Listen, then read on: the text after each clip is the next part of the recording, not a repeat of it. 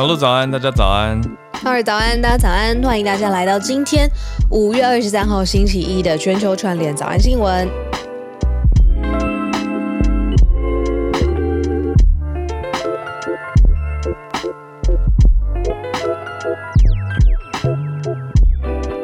好，今天一大早就看了很多澳洲的消息，因为澳洲好像周末就开始了，周末开始了，因为对对啊。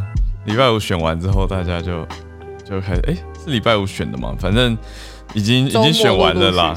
对，对然后就开始有陆陆续续消息开始出来，所以。澳洲我真的好不熟哦，但是其实我有一个亲戚，他们很小，全部就是全家都在澳洲生活的这样子，然后就每年就有回来，然后他们每次回来，我的印象就是他们很想念，很想念台湾的小吃，然后反而就是很少聊到他们的生活起居啊，然后还有日常，然后还好啊，透过待会新闻跟大家来看一下澳洲政坛。对。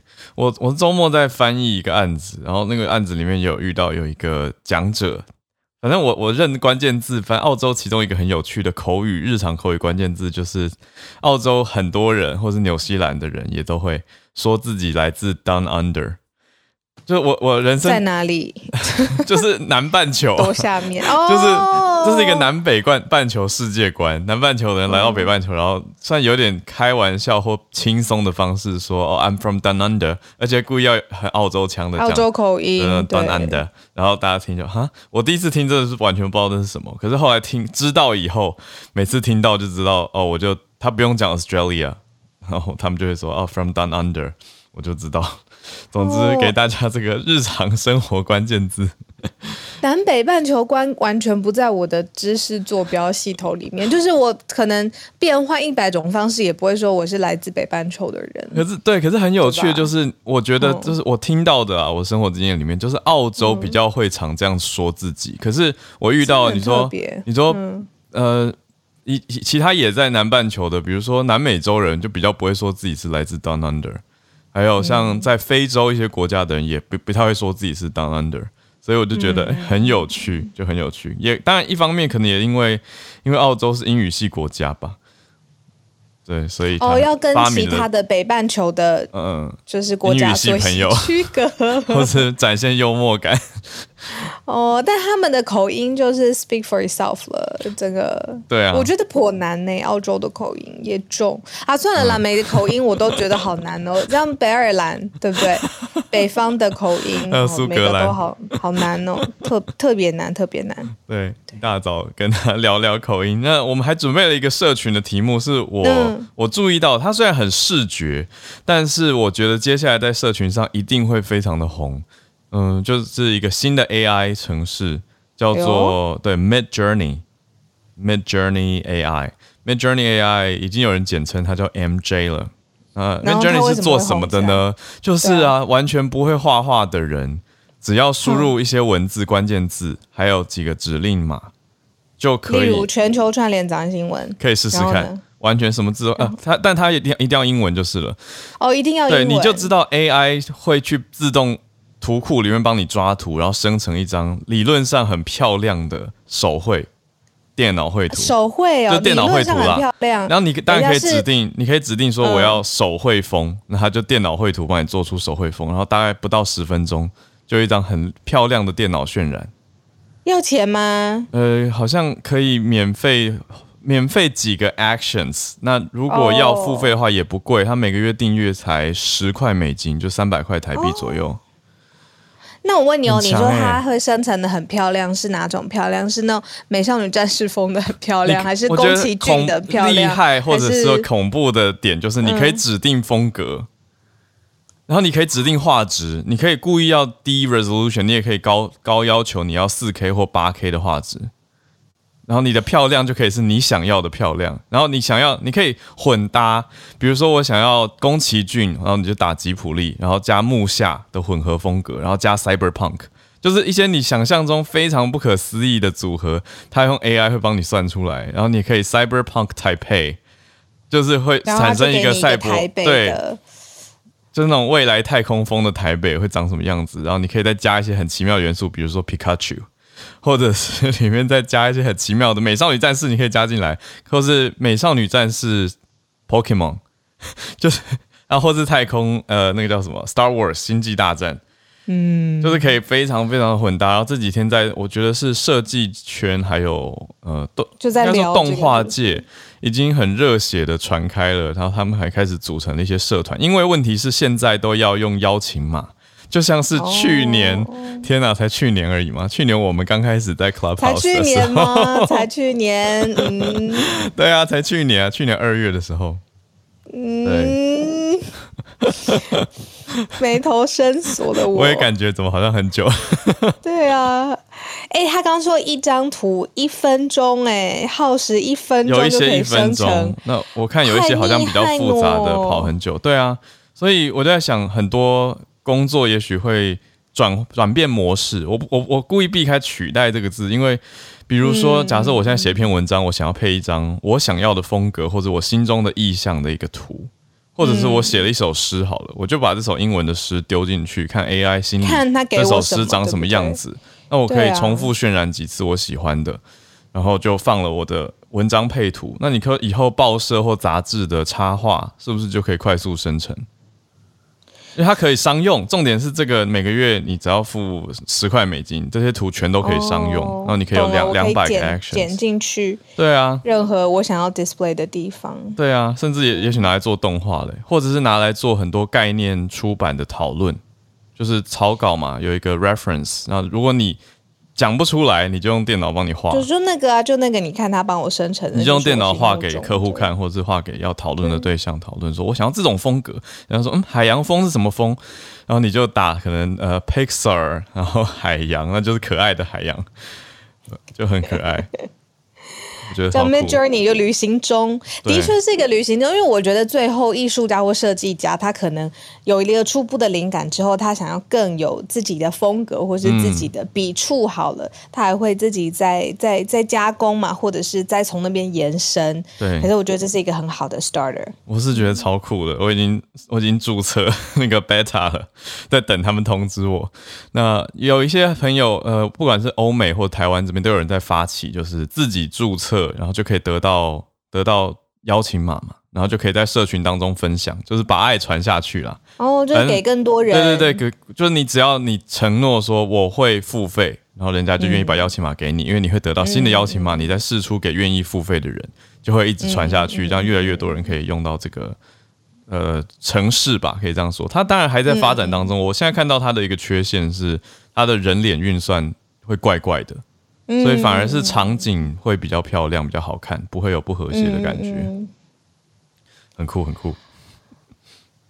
好，然后我们等一下再，应该有一些朋友已经，说不定已经找到了相关的资料，可以都欢迎贴到，到有人在贴了社团当中，贴、嗯、到我们社团里面，大家去看一看。我是觉得很期待啦，这样子的应用很好玩。那听说它也不是第一个这样子的 AI 技术了。可是他的城市可以说是写的特别好吧，所以才得到了比较广泛的关注跟讨论。我们可以把它放在社团当中。嗯嗯，好，那我们来整理今天的题目啦。好，今天四大题，我们第一大题会先从澳洲 Down Under 来开始关注一下澳洲的新选举，呃，选举结束了，那现在改变执政党了，执政十年的保守党呢，呃，准备要下台，新要上任的是劳工党胜选。我们等一下跟大家谈一谈这位新的总理 Albanese 艾巴尼斯。好，那第二位则是美呃，第二题则是美国这边，拜登现在在亚洲嘛，那已经结束了南韩的访问，来到日本了，提出了印太经济架构，但是亚洲这边的反应偏冷淡的样子。我们待会来谈一下，了解一下为什么大家这样子想。第三题则是。来到乌克兰，乌克兰想要加入欧盟，但是欧盟有官员，法国这边的官员讲了实话，说实际上要加入欧盟，可能要等十五到二十年。好，这个就我觉得啊，大家听到就想说，哇，我们来了解一下幕后的运作，还有乌克兰现在近期的状态是如何。那最后一题则是美国新公布的消息，预计接下来几个礼拜蛮重大的哦，五岁以下的孩童。要接种可以接种疫苗了，那我觉得放在这一题一起讨论的是，最近在一些媒体也开始关注到，我觉得还没有到亚洲啦，幸好，可是其他西方国家开始传的一种，嗯，传染病叫做猴痘哦，Monkeypox，就不是天花的那个 Smallpox，可是也是全身会长冒冒痘子的那种，叫做 Monkeypox 猴痘哦，就是猴子跟水痘的两个字猴痘，我觉得可以一起谈。因为这也是美国最近在讲的重大题目。那当然，现在讲的五岁以下儿童即将要有机会接的疫苗是呃新冠肺炎的疫苗。好，我们还是先回到澳洲的新总理来跟大家介绍一下。我刚才特别去查了，大家怎么讲他的名字，很特别，就会念起来是 Albanese，嗯，艾班尼斯，嗯嗯。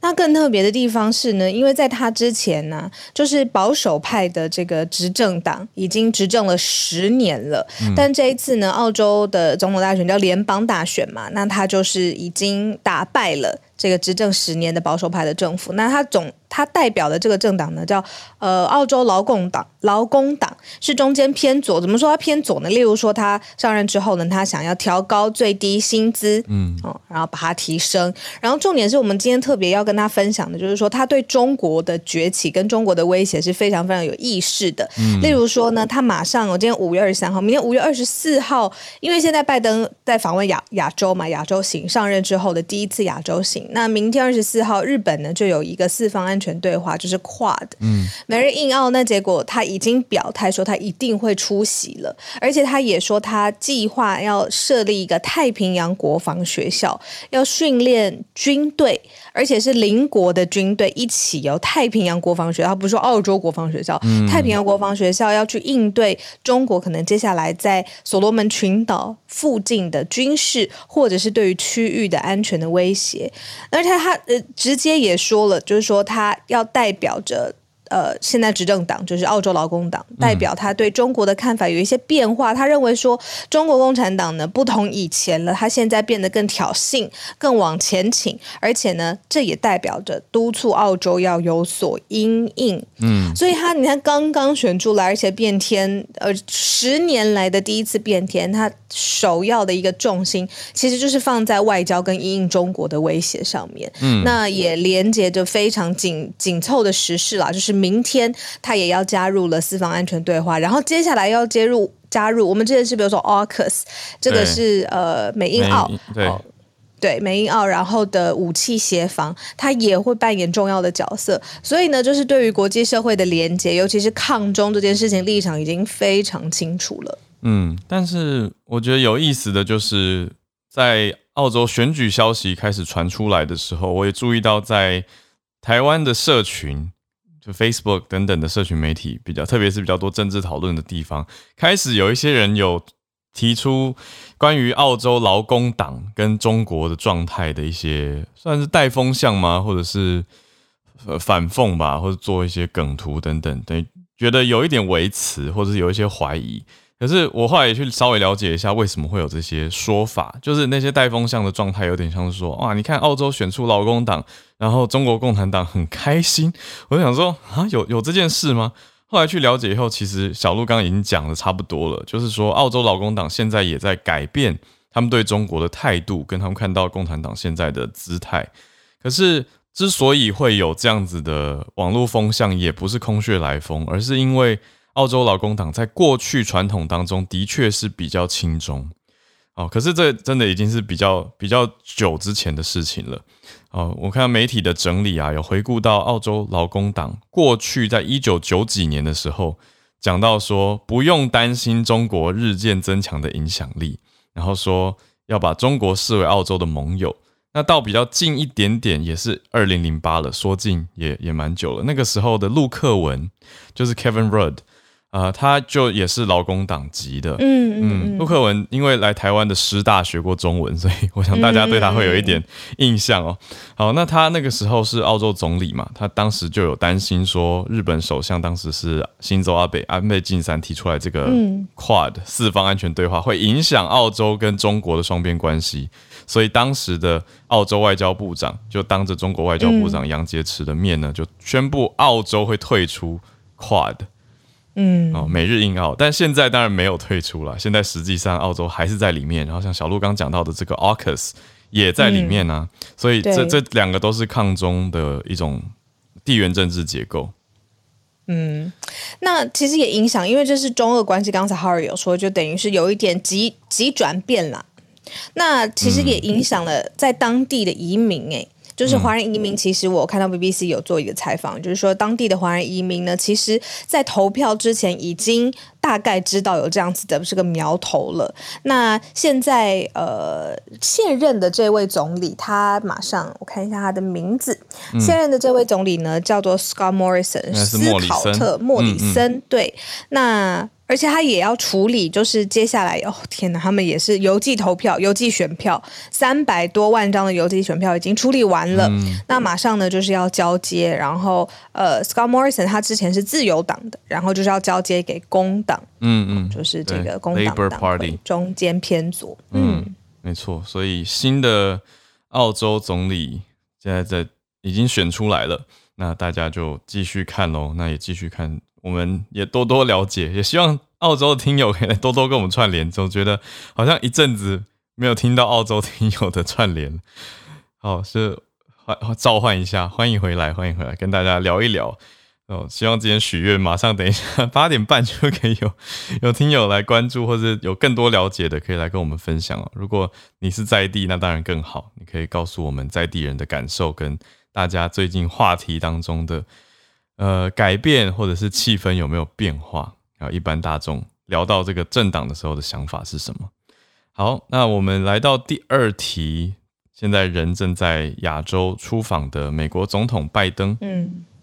聊一下，我这 CNN 驻台湾的记者 Will Ripley 呢，其实我就是我们一直都有在联络啦。嗯、然后他，我我昨天就看到他立刻就是出发搭飞机到日本了。然后今天早上我已经看到他在东京铁塔前面的一间饭店，就是直接已经开始 live 了。嗯、然后当然这我们这几天在做这个早安新闻，当然就很清楚知道，因为呃拜登总统他已经就是。亚洲行，韩国已经结束了，现在要前往日本。嗯、那在日本呢，他就要来公布一个新的印太经济架构。这个早安新闻也说了，可是呢，没想到雷声大雨点小，就是说过去呃区域很。很很好奇，哎，这个名字，然后也知道他要在日本，就是来宣布这个行程。其实大家知道，啊、但是实际上面的回响呢，嗯、就有一部分的人说，其实印太经济架构它也不是一个有实质意义的。那它可能是，比如说各个国家会展开磋商，那是不是可以保有更多国家参与？那其他东南亚国家的角色跟义务哦，各自的这个嗯，实际的作为会是什么？反而就是觉得有一点模糊，所以反应有点。点淡，就是亚洲国家还有贸易专家对于这项计划的呃期待的心理啊，或者是回应的心理，反而没有像拜登政府之前预计的这么这么呃激烈或热烈。好了，嗯，那。当然，他人现在到了亚洲地区，他去来讲整个印太地区的渴望，嗯、然后呃，对于印太地区接下来的成员国会不会有，比如说 TPP 生效的各种状况？那美国退出之后，呃呃，各个经济上面，那他自己推出的这个方针就是印太经济架构。嗯，可是现在外界就是分析，就是说有一些些冷淡，然后缺乏新的诱因，所以美方呃心里很期待，但是日本也就是现在的这个。个要接待拜登的国家，反而呢就是有一点落差啦。嗯，那这次呃，就是拜登来到东京会拜会日皇德仁，然后还有就是要跟岸田文雄一起讨论跟日本军事，你说你扩大它或是范围上面怎么协防，然后一起来应应中国的压力。嗯，我觉得非常有趣的，就就是很多看点，因为昨天拜登已经从南韩出发了，那今天。就就抵达东京了嘛？那今天举即将要宣布这个印太经济架构 IPEF 的活动，等于是正式对外的仪式。但消息人士就有传出一些有意思的讨论啦，就是讲说，哎，日本其实希望可以在包容更多的亚洲国家来参与印太经济的架构。意思是说，美国现在整个谈的方向跟呈现的样貌，好像比较是一个真的就是框架而已。它就是一个 framework，那不是说有强制指定说哦，这个 framework 每多久要举办多少，要有多少的进度，并不是那么明确的一个经济计划，它比较像是一个呃外交形式但是当然有了外交形式也会有管道去谈啦，或者去促成，只是就不像是名字听起来的这么厉害。白话文就是这样子讲。那消息人士讲出一个我觉得我特别关注的点是说，可能印度总理莫迪也要亲自来到东京。今天会参与这个现场，然后其他领袖会用视讯的方式与会。对，我觉得如果他真的来的话，那个外交意义上又高出了很多。尤其我们刚刚才讲到这个 Quad 嘛，美日印澳。对，不过在报道里面都在了是吧？哎，因为澳洲他我不知道他是视讯，因为他说他一定会出席，我不知道他是视讯还是亲自。对，知道。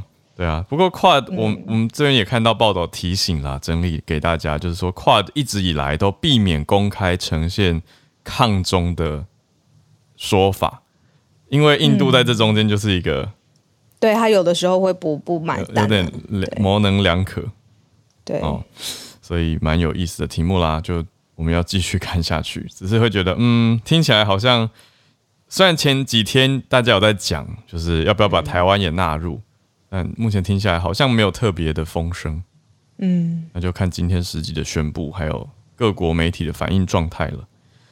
好，那我们来到第三题吧。我觉得这两题连在一起讲，对啊，就是这种你说国际关系上面的经济框架，或者是政治合作框架，讲起来就 怎么这么有既视感？就是法国的官员。直接对外就提到说、嗯、啊，坦白跟大家讲啦，你说如果要接下来的什么一年半两年就让乌克兰进到欧盟是不可能的事情，他就有点戳破大家的这种热血的感觉，他就说要十五到二十年，嗯、那也同时呼应，他又这个这个官员也同时提醒大家说，马克宏之前有提啊，欧洲政治共同体啊，可是乌克兰不买单，Zelensky 就说。他觉得这是你你的那种替代性的东西，他要的就是实际上可以真的进到欧盟，而且你可以做一个对比，就是在二月二十四号战事发生之前，嗯、依照乌克兰他自己的时间表，他是希望二零二四年可以进到北约，然后呢，再从北约之后再往下拓，就是直接。呃，整个就是偏西方阵营的国际组织啦。对。那你看，是两年跟十到十五年的这个差别，中间真的差别蛮大的。就是因为战事爆发之后呢，乌克兰就是延长了一个戒严的时期。呃，就当初就是有下令戒严，然后军事总动员。但现在因为战事拉长，这个戒严时间又更加拉长了。所以是呃，到八月二十三号，就是整个乌克兰持续要对抗俄罗斯嘛。所以在、嗯呃，乌克兰国内的戒严时间到八月二十三号又延长，嗯、那真的是不是可以在这样子？你看，说战后什么时候结束，战后什么时候恢复，这个都是一个很长的观察的期间。所以法国就有官员就是说坦言，十五到二十年了，哦，还不是十到十五年，哦，是十五到二十年的时间才有办法。按照乌克兰的这个心愿加入欧盟，嗯，EU，那十五二十年之后政治的变化，你说人心的变化，或者是到时候大家来检讨，不能说检讨，就是说来回顾，说当初为什么会想要这么的呃加入的这个意愿，是不是在到时候还成立？其实会有很多未知数，我觉得。嗯，如果我们用今年加十五的话，是二零三七年，讲起来就觉得很未来。已经不知道世界会是什么样子。好，那就就很久远嘛。那我们延续刚刚这个的话，讲到马克宏的欧洲政治共同体，的确还是有在推。那接下来会是什么时候呢？六月底的时候，在欧盟的峰会上会开始展开辩论。呃，看来是有机会比较快，实际上有成型啦，就是一个跨国的欧洲这边跨国的政治框架。那我觉得，虽然 Zelensky 他表达了抗议，他是认为说这种妥协做法不好。他认为乌克兰还是要有完整的欧盟成员国的地位，但是我觉得乌克兰也不会拒绝加入欧洲政治共同体啦。我个人个人觉得还是会先加入，因为毕竟他就是倾向西方嘛。因为你说先加入欧洲政治共同体之后再加入欧盟也不冲突啊，所以的确还真的是一个中间做法，可是可以比较快的。完成程序吧，希望啦。我们还要看后续六月底在欧盟这边各国的辩论状况如何。因为现在欧洲这边有一个很嗯嗯、呃、微妙的情绪，就是说大家情绪上是支持乌克兰，可是又不想要这么、嗯、这么惹俄国。对啊，直接。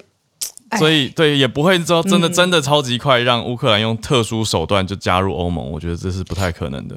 对，因为要快是可以很快的。对对对啊，所以这种东西就嗯啊，真的是复杂，要继续看。那我觉得可以补充延续的是说，德国跟意大利也得到了欧盟的同意，允许让企业开卢布的账户买俄国的天然气。你看两题摆在一起看的话，就是。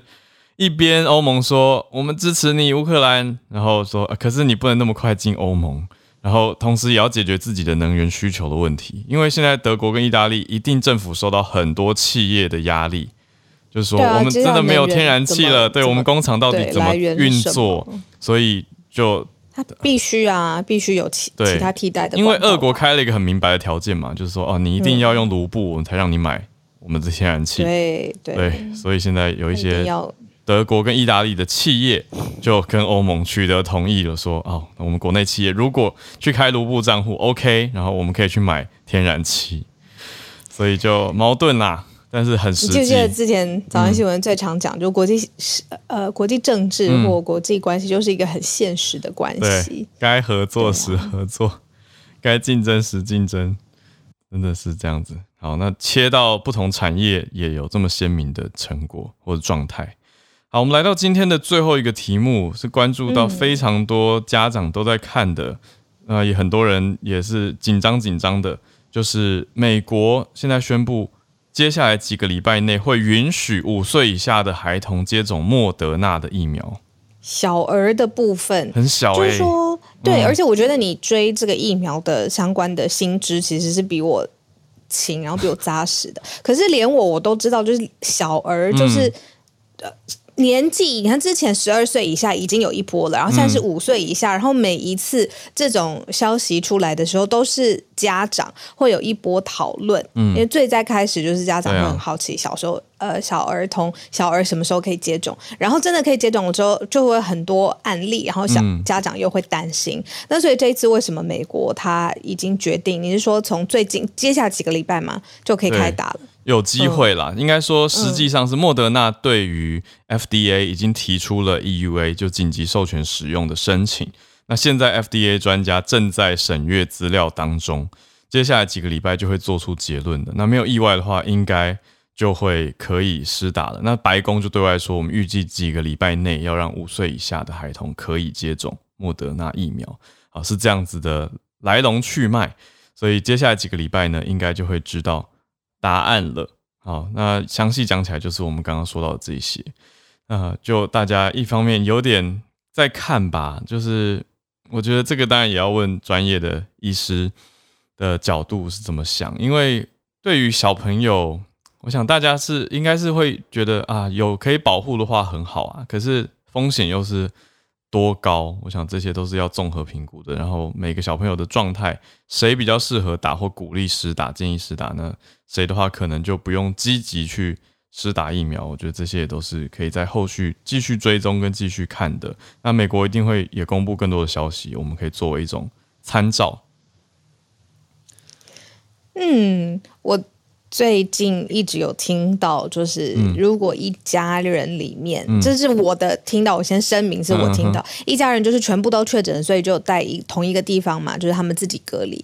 可是小孩子通常都是反应会比较激烈的啦，嗯、就是比大人们这样子，嗯、这是我听到的状况。我有听到一些，那所以可能小家长就会在想说，那到底针对小儿的防护是什么啊？嗯、就是很很心急这样子。对。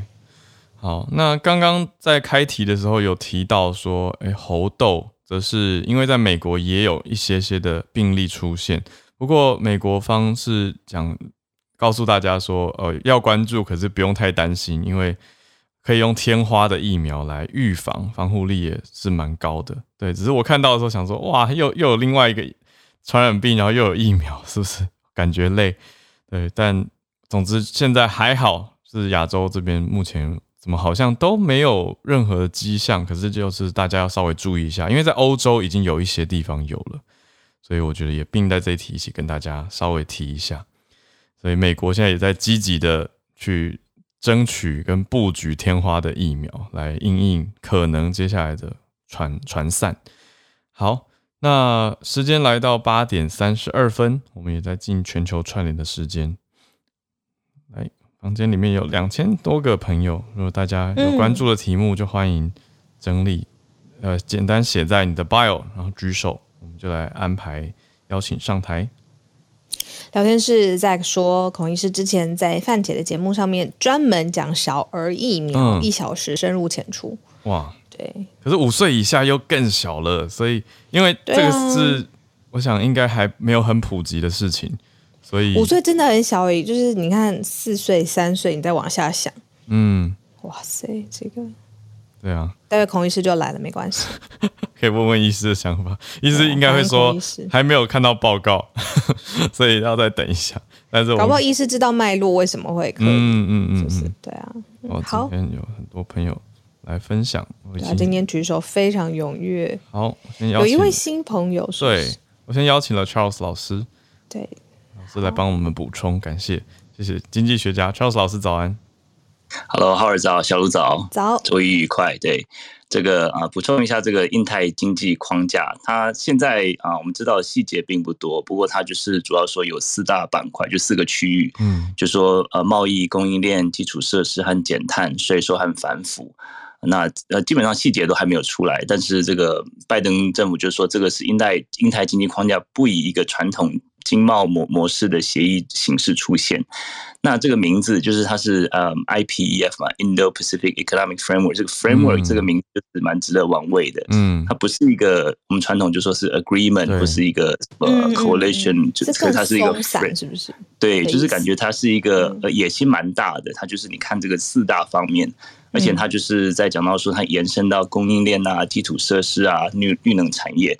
其实你讲到这些啊，就是你讲到这种非贸易就超越贸易的这个合约之外，就超越关税之外的，这个就是讲到这个每个国家它自己的自主权。那这个就是其实是很难，呃，很难就是达成，因为这个我们所谓的这个一般贸易就是呃 give and take 嘛，就是说我我可能就是我降低我的关税，你也降低你的关税，我可以进入你的市场，你也可以进入我的市场。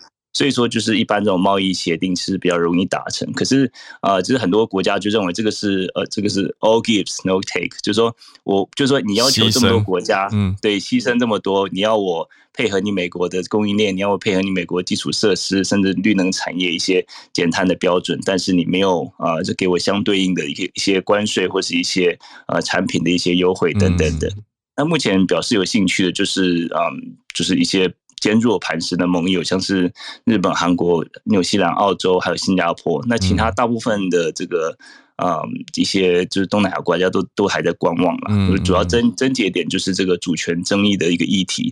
那主要另外一个就是劳工的权益。那劳工权益其实在这个，嗯，美国就是之前美国和加拿大和墨西哥从一九九四年开始这个北美自由贸易协定 NAFTA。那时候就是已经希望美国就希望纳入这个劳工相关权益，就是对于工会的一个呃允许啊等等的。但是那时候墨西哥一直反对嘛，嗯，一直到二零一八年这个呃美加墨协议这个 USMCA 才把这个劳工权益纳入里面。嗯，这个三个国家就花了二十四年的时间。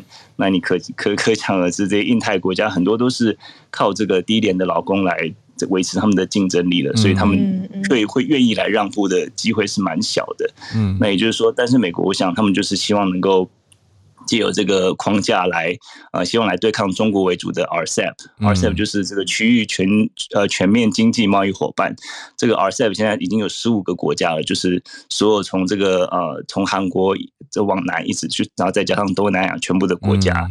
啊，就是就是美国是希望能够在这个除了经济以外的地方能够有所制衡，可是目前看起来就像你们说的，可能呃可能是有所难度了，因为毕竟就是说你讲到主权，讲到劳工的权益，那这个这个就是在国内内政方面就是比较难让步，所以就是目前 看起来是呃饼画的蛮大的，但是呃大家愿意来呃来签约的或者说来愿意有兴趣的可能可能并不多，对，我们就持续观察吧，对，稍微补充一下，谢谢。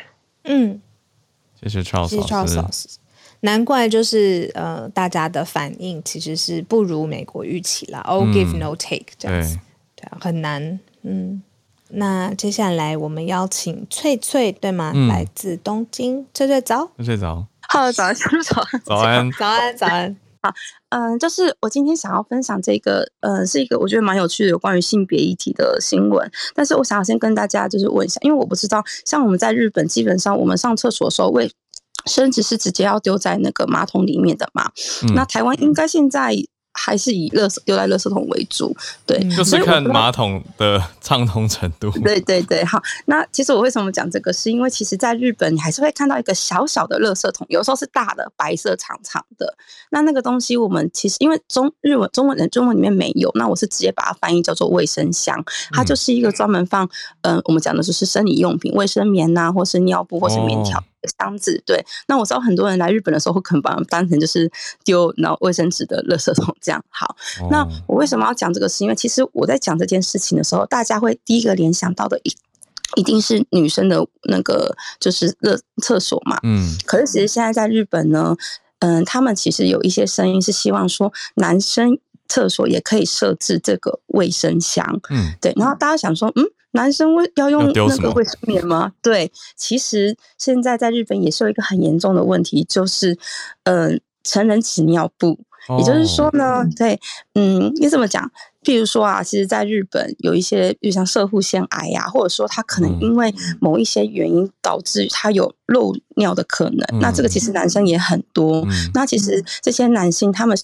是会用，例如说像是成人纸尿布，或者是有一种叫做漏尿护垫的东西。嗯，可是这种东西其实一天要换，它很频繁，它可能一天要换到三次、四次。但是这个东西换完之后，男生厕所，因为你知道在日本的厕所是没有垃圾桶的，尤其是男生的。那这个东西要怎么办？他们其实很多人的经验都是。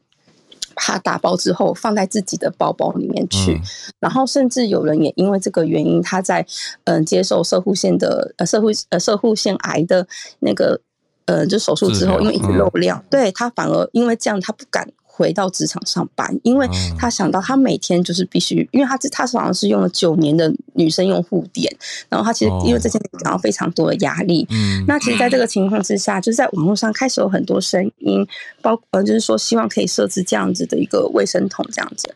而且我刚刚就是调查到资料，我发现很有趣的事情是，其实大家嗯、呃，就是日本的卫生材料的一个协会，他说，其实在二零二零年他们统计使用纸尿布的人。嗯，就是，嗯，小孩子目前是有三百四十二万人，可是大人用已经是三百七十七万人了。所以这就代表什么？其实有关于纸尿布的议题是非常需要受到重视的。嗯嗯，所以其实现在在网络上是有很多声音以外，那嗯，在日本像东京已经有一些就是民间企业，他们会在男生厕所里面设置这样的卫生箱。嗯，然后还有就是像是埼玉县他们的嗯区公所，他们有设置，这都是因为有人反映，所以他们开始设置，甚至还有纸尿布这样子。对，对，就是一个这样的分享。谢谢，谢谢，谢谢。友善的设计，更体贴的，对。对啊，嗯，谢谢翠翠带来这个题目。好，好，那我们再连线到信奇老师，加拿大温哥华老师关注到猴痘，老师早，老师早，对对，早，小鹿早，Howard。啊，我今天想要分享的是猴痘。我上个星期五开始有朋友在问这件事情，因为星期三的时候，美国有一个确诊例。然后他的旅游历史是在加拿大，那加拿大的魁北克省，啊、呃，星期五的时候只有两例，现在确诊两例，啊、呃，现在是确诊五例了，他还有二十几例还在啊、呃、investigate，就是在调查中。嗯、那你可以看到我大头照里面，啊、呃，路透社在十个小时之前有把它统计了一下。全球现在有大概九十二例。那这个呢，我跟江医师讨论了一下，就是它是一个弱化的天花。哦。那一九七零年第一次被发现的。那大家啊、呃，如果注意一下，一九八零年的时候，天花在 WHO 就已经说是已经啊、呃、没有了嘛。嗯。可是这个弱化的猴痘，它是一九七零年的时候就被发现。那为什么大家会这么紧张？是因为啊、现在发现的在啊、嗯、英国、葡萄牙这些都不是一些以嗯以前会发现猴痘的，所以 WHO 到现在就有一点点担心，就是说它为什么是出现，所以他们还在找出现的一些啊原因。那最主要的是皮肤接触会造成这样子的感染。皮肤，那嗯，对，是皮肤。那所以他们在英国是已经开始决定要给啊、嗯、英国的医护人员嗯打这个天花的疫苗，因为他们觉得嗯打这个天花的疫苗应该可以预防保护这些医护，对，保护这些医护人员一点点。嗯、对，那以上就是我的今天的新闻。哇，谢谢老师。我看到聊天室大家对于猴痘的讨论是蛮密集的，嗯嗯嗯，因为你说讲到弱化的天花，啊、不要说什么弱化好了，就听到这个字，大家就觉得哎，怎么又卷土重来。了？嗯嗯，的感觉。然后说它扩散的国家数，还有它造成的影响，现在有一些关闭。嗯、反正我孔医师已经在呃聊天室也在分享，我觉得大家待会有问题，待会有孔医师的时间，也很谢谢信奇老师哎，对，谢谢信奇老师。好，那我们接下来连线。我现在有画面有点宕机哦，但应该下一位是新朋友小 P 不正经。对，Peter, 小 P 不正经。呃，Hello，呃，小鹿，Hello，你好，叫我小 P 就可以了。早，嗨。哎，你好，那我就来分析一下这个澳洲大选结果了哈。嗯，呃，那我我个人是自由党的支持者，所以说我现在心情有点差，所以如果等一下在讲的时候有点有点偏颇，大家自行分析一下。小 P，你人在哪里？哦，我人在我人在雪梨。在雪梨，好的，在雪梨，对对对。那我想第一个提到就是说，看我的 bio 里面，就是说，呃，澳洲大概跟台湾人口差不多。那这次的可投票人口大概是一千六百万，但是这次有一个历史上的一个一个记录，就是说有将近有七百多万的不在籍投票。那刚刚浩文讲到说，有三百多万是通讯投票。嗯，那还有大概三百多万是提早投票，就澳洲这边很好玩，就我们可以提早两个礼拜去投票，嗯，然后它有一个特定的开票所，然后这一次还特别的弄出了一个电话投票。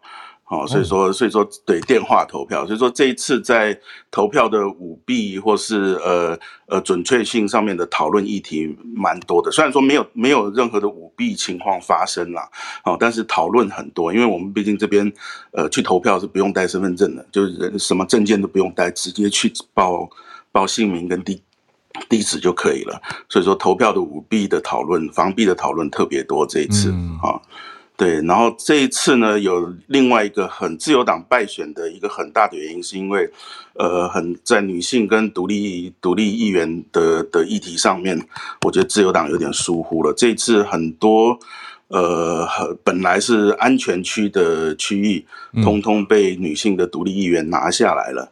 嗯，哦，所以说，呃，而且而且都是，譬如说连，连连财长这种政治明星，都会输给很多独呃独立的女性议员。所以说，最近几年女性平权跟政治参与度的，或者政治天花板的议题在，在在澳洲讨论的蛮蛮凶的。所以说，呃，上次那个前总理也是被一个前总理的安全选区，上次大选。Tony Abbott 也是被一个独立女女性议员拿下来，所以说那这一次就很多女性议员受到鼓舞。这是八个议员里面有四个，呃，teal 就是我我报上面讲 teal 这个颜色，就是说它是一个淡绿色的，所以所有所有独独立女性议员都统一用了这个颜色，然后联合起来，然后把把自由党的四个安全席位都拿下来了。对，对。那另外一个非常要注意的就是说。呃，气候变迁问题的意思，就是说绿党这次传统上绿党是非常小的党，它是非常激进的呃呃环保政党了哈。那这次他可能会上看四席，他稳定拿下两席，可能会上看四席。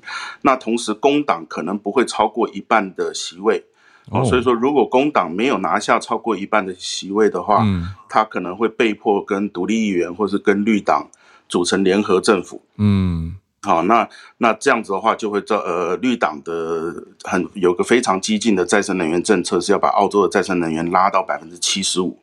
那工党自己本身也是要把再生能源拉到百分之五十，所以说这个是一个以后以后会需要注意的地方。嗯，好，那那最后就是说，呃，工党在这一次它是。他的第一轮选票创投票历史，呃，创历史新低。所谓第一轮选票，我们叫做 preference vote，、嗯、就是说我们、嗯、我们这边投票是选一二三四五六的，哦，就是说你可以选你你不是打勾或者盖章，而是说有七个、哦、就是给你一个排序，对不对？对，有七个候选人，你要排序一二三四五六七这样子。嗯对，那所以说，然后如果如果没有人超过一半选票，就把最后那个人选票拿掉，排最后一名的拿掉，嗯、然后再来分他的选票这样子。嗯，那工对，那工党就是所谓的 primary 选选票，就是划一的那个哈、哦，他说第一轮没有拿到的，第一轮拿到的选票，它是历史新低，所以代表说，那自由党也是非常的低，所以说代表说选民对这个两大党都没有非常哦，懂都很厌恶，都很厌恶，就对了，懂懂懂。对啊，那这次呢，经济议题跟美中关系议题。就没有像上次那么发酵。其实自由党在经济议题上面是做得非常的不错的，哈、嗯，就是说它的不的不管是利呃利息啊、失业率啊，嗯、然后呃呃失业率各种各种经济上面的议题，它是非常，它最后狂打狂打经济议题，然后把、嗯、把失分拉回不少。对啊，但是还是没有办法呃打败这个气候变迁呃气候变迁的议题。所有的独立独立议员都是狂打气候变迁，因为过去两年是我们大家都知道，我们又大火又水灾的。对啊，对，然后现在油价又上涨，然后就一股脑的感受很深，所以反而是在这个地方失分。然后工党做的比较好，嗯，没有错。这次很多很多右派议员也也想炒作这个共产党的议题嘛，他们很多不是自由党，但是是极右派就推出来说大广告说投工党就等于投投共产党那种大大的广告这样弄出来，嗯、我想可能台湾，嗯、对对对，很多民众有看到，那可是这些都没有办法挑起挑起呃选民的。那个感有感认同，对，因为因为上次已经炒过了，上次是因为美中议题，所以让自由党翻身了嘛，对，嗯，对啊，所以没想到气候变迁呢，对，这次是真的是气候变迁，但因为澳洲传统是呃用火力发电的大国嘛，我们的煤炭跟瓦斯我们都自给自足嘛，那又我们又不用，澳洲又是非常反核的，所以说我们的碳排是世界上跟美国一样是人均碳排是世界排名前几名的那种。所以说，人民在这个议题上面特别有感，而且我们的电动车发展非常的落后，嗯，对，落后西方国家很多很多，可能，嗯，可能比台湾还糟糕这样子。所以今年才开始急起直追这样子，才有政策出来这样。之前四五年前几乎都没有电动车的政策，很少很少这样。哦，谢谢小 P。好，很精辟，谢谢。啊、因为刚才就有人在呃聊天室问说，不知道为什么这一次澳洲变天。嗯，然后我自己感觉到很特别的是，气候变迁以前至少你说台湾好了，嗯、是一个比较难呃得到大多数政治共鸣的。对没错，它没有这个重力。但是因为放在澳洲的，你说你说它天然气候环境，或者这几年你发生的各种天灾，就可以理解，很有感，就是。民众非常有感，谢谢小 P。好，那我们再继续连线到今天应该最后一位全球串联是人在欧洲的叔叔。叔叔今天又比较晚，Hello, 早安。哦，对啊，因为我睡了一个礼拜，因为我我回荷兰就入境随俗，什么防疫都没做就染疫了。哇，那现在啊辛苦了，对啊，已经比较好了吧？哦、对啊啊，我其实。呃，德国是关十天，然后荷兰关五天，然后如果你你关五天之后，如果是再去快筛是阴性就可以出去了。可是我还是阳性，嗯、所以可是因为呃五月二三就是今天开始，呃那个全德国就是开始会有为期三个月的每个月九欧的那种吃到饱的车票，嗯。对，所以我今天要再去做快筛，然后如果阴性的话，就要冲去买。你说德国还是荷兰？只有德国，德国全境内。以前有一个什么 Schönes Wochenende，就是周末票，是类似这种东西。对对对，哦、对，就是类似，嗯、对，就是类似它。然后他有说是因为因为就是乌俄战争的影响，嗯、然后影响到我们的能源，然后我们油价现在是很贵，我的 bio 有写，就是大概台湾的两倍价。嗯。对，然后荷兰更贵，可是荷兰现在有抑制，所以跟德国差不多。不然一直以来都是荷兰比德国贵蛮多的。嗯、那现在因为德国油价很贵的关系，所以从六月一号开始也是开始有抑制一点点，嗯、就是会让它便宜一些。嗯、那可是，嗯、呃，虽然德国的油价目前是很贵，没错，嗯，可是因为我们的交通运输就是那种公共的交通运输真的是非常之贵，嗯、所以，呃。还是比较没那么多人要搭，而且就是德国的火车是出了名的超爱迟到的，嗯、就是迟到一个小时是非常正常的事情，嗯、然后他就是就是赔钱了事这样子。那所以他这一次六月一号到八月三十一号，为期三个月，每个月就是九欧元。哇！然后火车啊、公车啊、渡轮啊、U 班、S 班，就是地铁啊、轻轨这些，全部通通就是一整个月就是九欧元。对，通通都能搭。哇！可是你不能出境，就例如说我要回荷兰的话，哦、就是到那个要。进荷兰，他开始广播是荷兰的时候，我就要算那个票价，荷兰的部分，然后付荷兰的钱，这样子。嗯、对，就是变这样，就是你长途有点复杂，会吗？会啊，可是可是因为我们平常买票，嗯、像我光是我搭公车好了，我公车票一个月的票便宜的那种学生的就四十九欧了。对啊，九欧真的很便宜。懂了，懂了。对对对，然后我搭一趟单一趟而已，嗯、就是。二点二欧，所以其实这九欧真的非常便宜，就是真的强烈的鼓励大家搭公共。对，就是要让大家都搭，嗯、所以他有呃，所以那个就那种 Q&A 的时候，他有也也有提到，就是那个 Deutsche Bahn 他他们那个呃德国火车，他的公司、嗯、他有提到说，呃，如果你你买这车票的话，你不能，嗯、呃，就是你平常那个票，如果你平常买月票是有含那个狗狗票，或是有买那有买那个。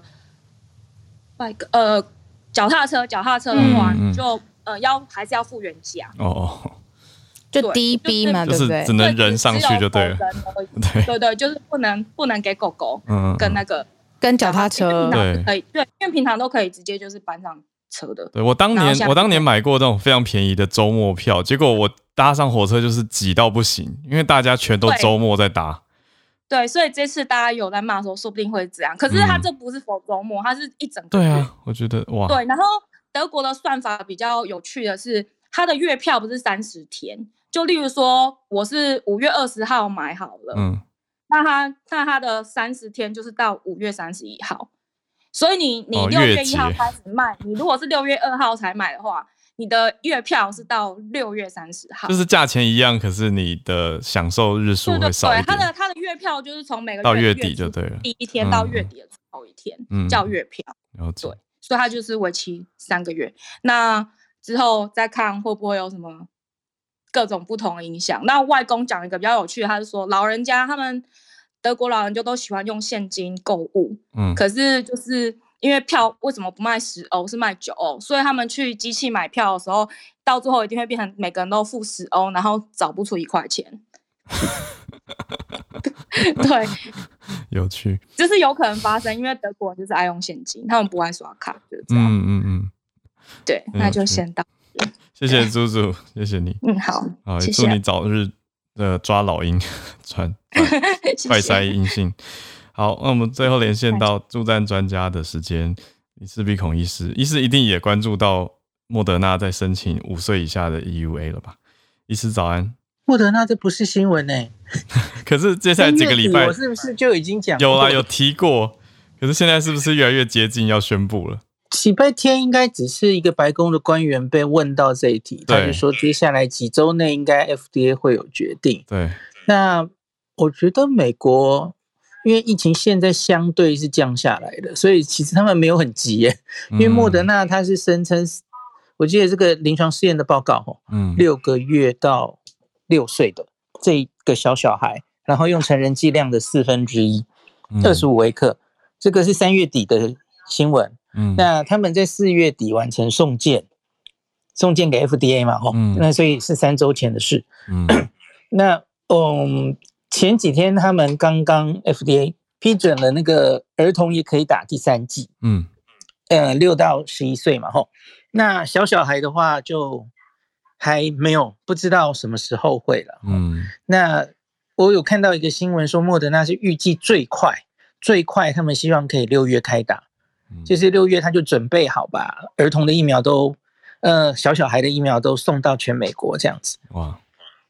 那所以不知道，不知道实际上会怎么样，嗯、因为这几次哦，美国关于疫苗的重大决定都没有照以前的严谨的程度。嗯，它通常就是 FDA 不经过开会直接就给了。哎、欸，这几次啊，哦，这几次都是这样。我懂意思的意思，因为之前的几次会还有一些记者会，对线上直播讨论，FDA 会有专家，对对对，我记得那个时候医师你还都熬夜去看。没错，没错。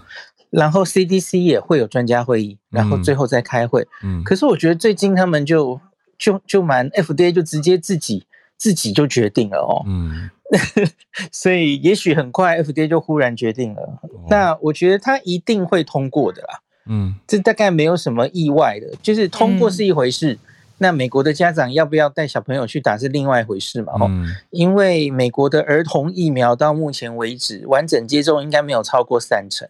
哦、他们当然考虑的是多半的美国小孩都已经得过了哈，自然感染过了。嗯、英国也是哈，所以他们大概就不会太重视这件事。那可是假如镜头拉到台湾，就完全是另外一个风景了哦。嗯，上礼拜六啊，我们开了一个呃研讨会哈。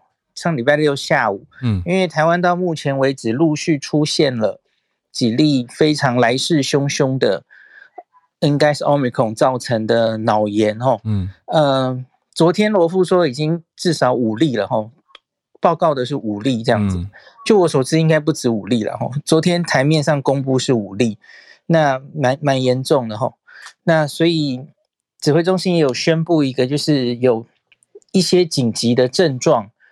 主要的几个症状，那个症状其实非常像肠病毒。我我不记不记得，我不知道大家记不记得，多年前台湾有一个肠病毒七十一型哦，嗯，那很稀有的状况，它会引起非常猛爆的脑炎。这一次的状况有一点类似，嗯，那就会引起引起主要就是极度的高烧，然后抽搐，就抽筋了吼，那。意识模糊的这一些状况，一定要赶快。只看儿童，就是青少年、小儿科的这一个族群，哈，呃，需要疫苗的人，风险比较大的人，应该是五岁以下。目前我们台湾报的这些脑炎的案例，哈。好像只有一例是十岁，其他几乎都集中在两到五岁之间。嗯嗯，小小孩，小小孩，你你有两例是两岁的嘛？大家应该记得。昨天报的案例有三岁，有四岁这样子哈，都是小小孩，特别似乎特别多一点哈。嗯，那可是我也不是希望大家恐慌哈，因为到上礼拜，上礼拜五之前，因为你要知道分子分母，嗯，上礼拜五之前。台湾累积九岁以下儿童已经破十一万人确诊了。嗯，那你要知道，十一万应该也是低估的数字，很大的数字。因为因为大概没不会每一个小孩全部都抓去检查的，哦，应该一定也有一些轻症或无症状，就就这样漏掉了。嗯，所以至少十一万人感染。那目前我们有五例的脑炎。嗯。嗯，这个现象其实上礼拜六的研讨会，大家也在也在，因为黄崇林医师有去详细的，他有跟我讨论哈，他详细的整理了一下各国的文献哈，嗯，还真的各国真的没有那么多儿童的脑炎被通报，所以我们的这边专家们也觉得很怪哦。嗯，那香港应该是至少三例，香港是总共七万人确诊哦，儿童。目前应该是至少三例，也没有很多啊。嗯，所以就大家就觉得这个现象有点怪，要特别重视一下。然后，所以上礼拜六才会开那个会。嗯，那所以，假如莫德纳最近美国就会通过 EUA 在小小孩也可以打的话，因为我们现手上就有疫苗嘛，吼。对。莫德纳跟辉瑞不一样哦，他没有特别对小朋友做一个什么，嗯，不用特别的。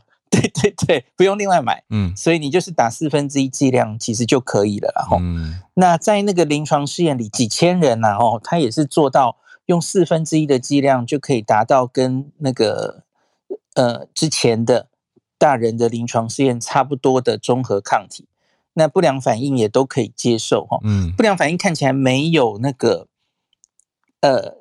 儿童那么高，因为儿童用的是一半的剂量。我们现在儿童准备开打，已经开打的了嘛？对，那个发烧的比例还蛮高的。可是因为小小孩是再减一半的剂量嘛，吼，二十五微克，嗯，所以他发烧机的比例，我记得就只有十几 percent，没有到二十几 percent。哦，对，安全性应该是还可以这样子。嗯，谢谢。然后猴痘，我讲一下哦。猴痘，静琪老师刚刚大概讲了哦。它其实跟天花是同样的一个属里面。嗯，那它你可以说它是弱化的天花，弱化非常多。嗯，因为天花可怕在天花是空气传染。